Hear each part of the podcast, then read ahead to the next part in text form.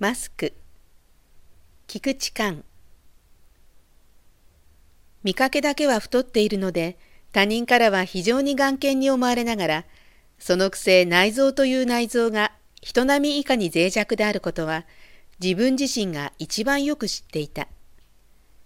ちょっとした坂を登っても息切れがした。階段を登っても息切れがした。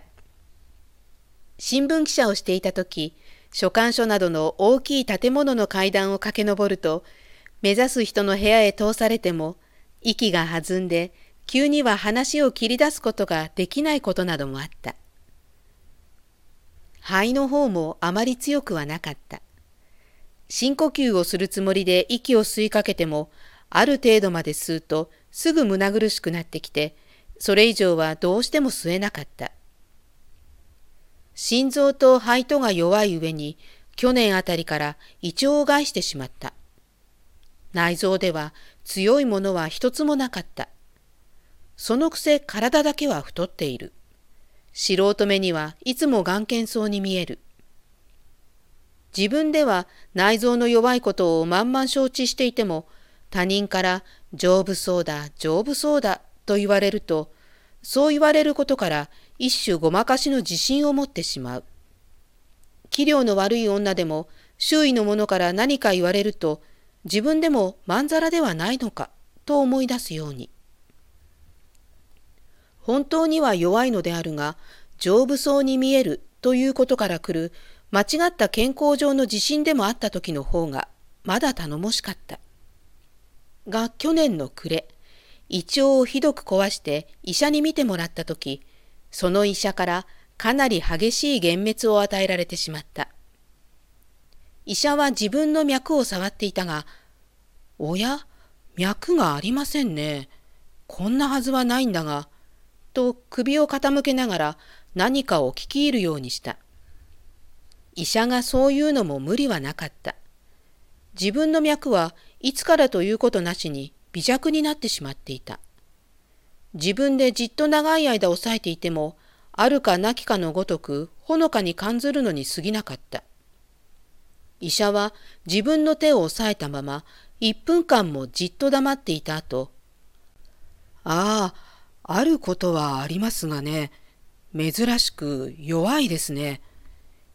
今まで心臓について医者に何か言われたことはありませんか？と、ちょっと真面目な表情をした。ありません。もっとも2、3年来医者に診てもらったこともありませんが、と自分は答えた。医者は黙って聴診器を胸部にあてがった。ちょうどそこに隠されている自分の生命の秘密を嗅ぎ出されるかのように思われて気持ちが悪かった。医者は幾度も幾度も聴診器を当て直した。そして心臓の周囲を外から余すところのないように探っていた。動機が高ぶった時にでも見なければ十分なことはわかりませんが、どうも心臓の弁の併合が不完全なようです。それは病気ですか？と自分は聞いてみた。病気です。つまり心臓が欠けているのですから、もう継ぎ足すこともどうすることもできません。第一、手術のできないところですからね。命に関わるでしょうか。自分はおずおず聞いてみた。いや、そうして生きていられるのですから、大事にさえ使えば大丈夫です。それに、心臓が少し右の方へ大きくなっているようです。あまり太るといけませんよ。死亡心になるところりと昇進してしまいますよ。医者の言うことは一つとして良いことはなかった。心臓の弱いことはかねて覚悟はしていたけれども、これほど弱いとまでは思わなかった。用心しなければいけませんよ。火事の時なんか駆け出したりなんかするといけません。この間も元町に火事があった時、水道橋で昇進を起こして死んだ男がありましたよ。呼びに来たから行って診察しましたがね、非常に心臓が弱いくせに家から十丁ばかりもかけ続けたらしいのですよ。あなたなんかも用心をしないといつころりと行くかもしれませんよ。第一、喧嘩なんかをして興奮してはダメですよ。熱病も禁物ですね。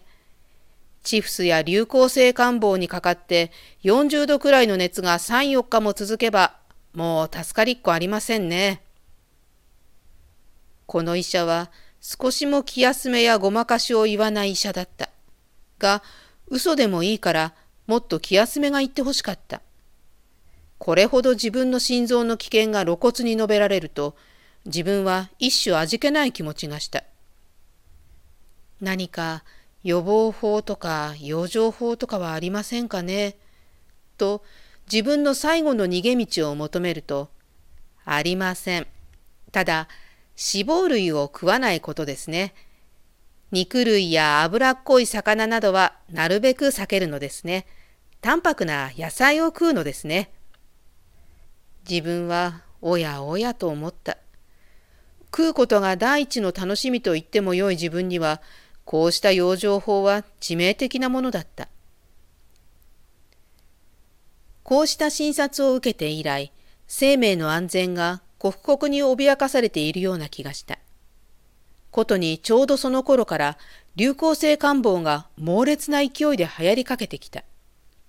医者の言葉に従えば、自分が流行性感冒にかかることは、すなわち死を意味していた。その上、その頃新聞に頻々と載せられていた感冒についての医者の話の中などにも、心臓の強弱が勝負の分かれ目といったような意味のことが幾度も繰り返されていた。自分は官房に対して怯えきってしまったと言ってもよかった。自分はできるだけ予防したいと思った。最善の努力を払ってかからないようにしようと思った。他人から臆病と笑われようが、かかって死んではたまらないと思った。自分は極力外出しないようにした。妻も女中もなるべく外出させないようにした。そして朝夕には過酸化水素水でうがいをした。やむを得ない用事で外出するときにはガーゼをたくさん詰めたマスクをかけた。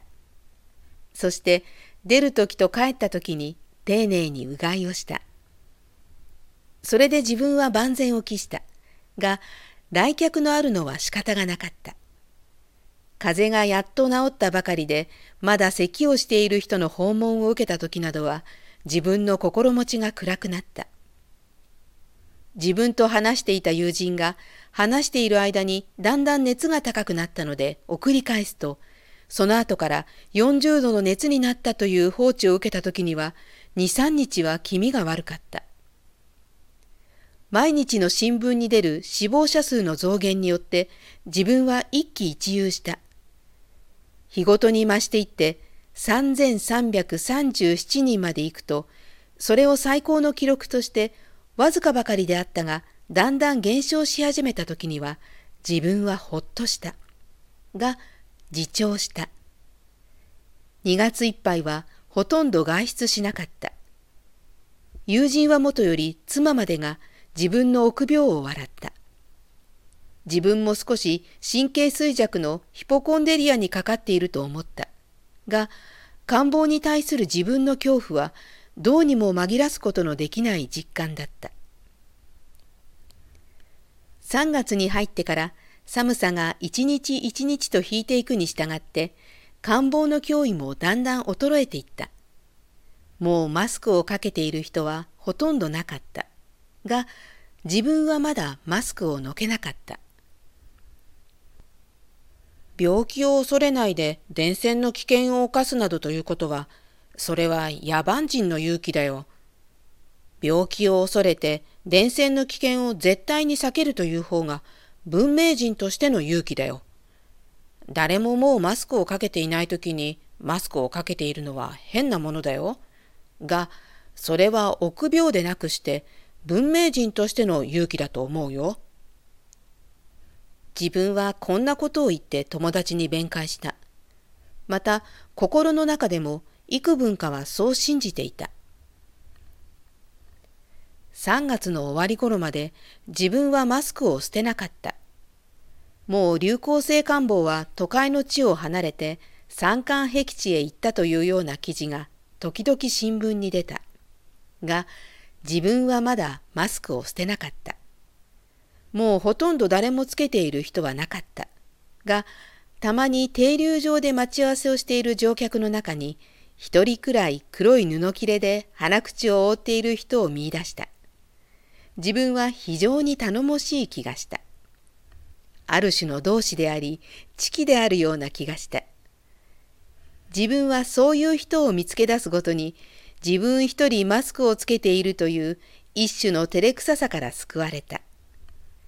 自分が真の意味の衛生家であり、生命を極度に溺愛する点において、一個の文明人であるといったような誇りをさえ感じた。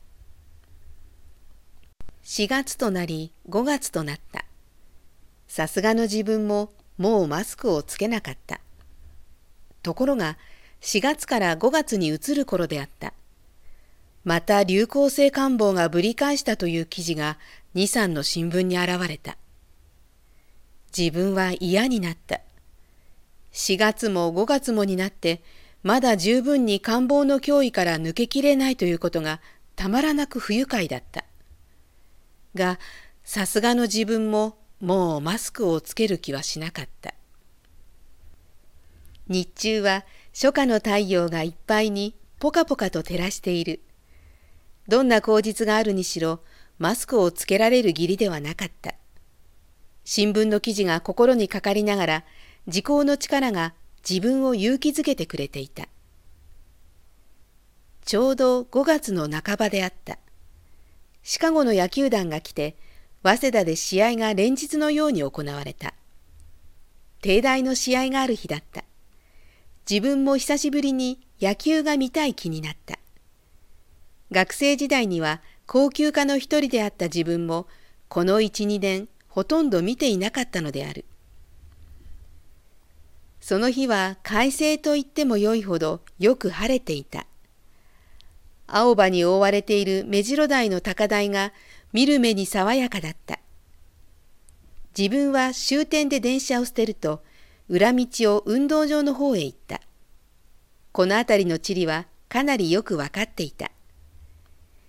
自分がちょうど運動場の周囲の柵に沿って入場口の方へ急いでいた時だった。ふと自分を追い越した23子ばかりの青年があった。自分はふとその男の横顔を見た。見るとその男は思いがけなくも黒いマスクをかけているのだった。自分はそれを見たときにある不愉快なショックを受けずにはいられなかった。それと同時にその男に明らかな憎悪を感じた。この男がなんとなく子憎らしかった。その黒く突き出ている黒いマスクから嫌な妖怪的な醜さをさえ感じた。この男が不快だった第一の原因は、こんな良い天気の日に、この男によって官房の脅威を想起させられたことに違いなかった。それと同時に、自分がマスクをつけている時は、たまにマスクをつけている人に会うことが嬉しかったのに、自分がそれをつけなくなると、マスクをつけている人が不快に見えるという自己本位的な心持ちも混じっていた。が、そうした心持ちよりもさらにこんなことを感じた。自分がある男を不快に思ったのは、強者に対する弱者の反感ではなかったか。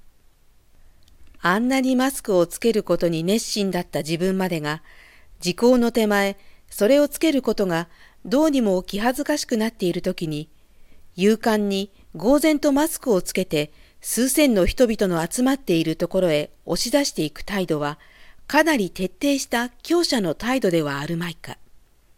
とにかく、自分が世間や時効の手前やりかねていることを、この青年は勇敢にやっているのだと思った。この男を不快に感じたのは、この男のそうした勇気に圧迫された心持ちではないかと自分は思った。